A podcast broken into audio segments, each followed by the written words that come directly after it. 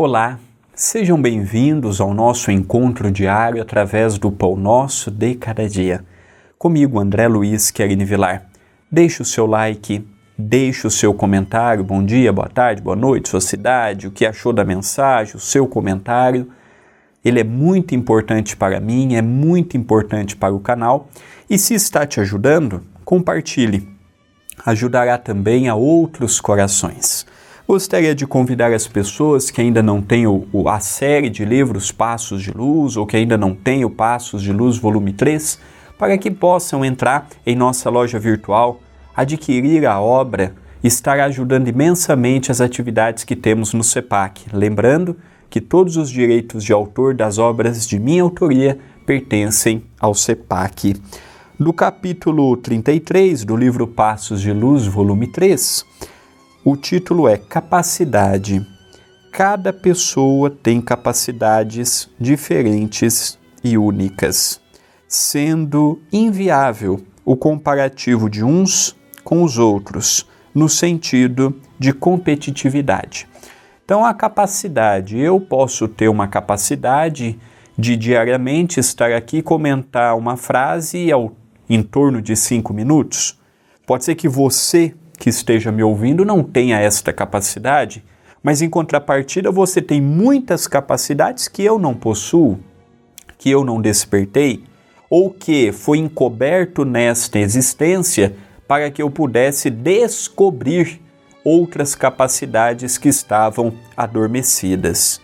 Aqui, uma vez mais, o pano de fundo é para não julgarmos o nosso semelhante.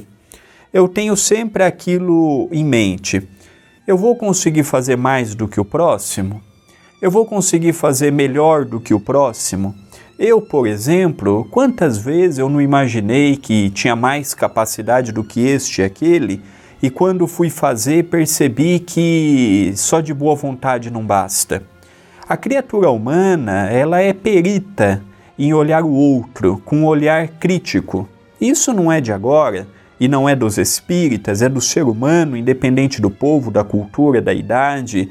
É uma minoria que consegue ver primeiro as qualidades e depois os defeitos. Em linhas gerais, olhamos primeiro os defeitos e depois, se tivermos vontade, se quisermos, olhamos a qualidade que as pessoas possuem.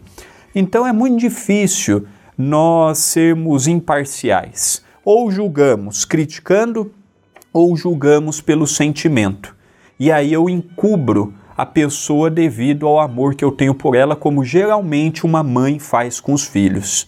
Muitos filhos padecem pelo amor excessivo da mãe, que não disse o não na hora certa, não ensinou na hora correta, por excesso de zelo.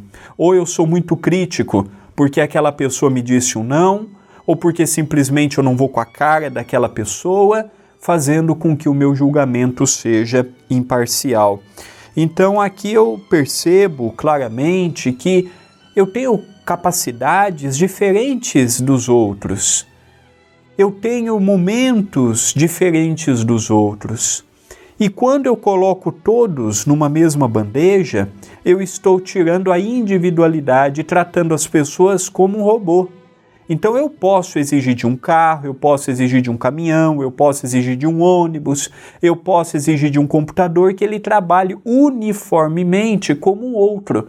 Mas eu não posso ter esse tipo de comportamento nem dentro da casa com os meus filhos. Os mesmos pais podem ter gerado um, dois, três, quatro, cinco filhos, mas cada um é diferente.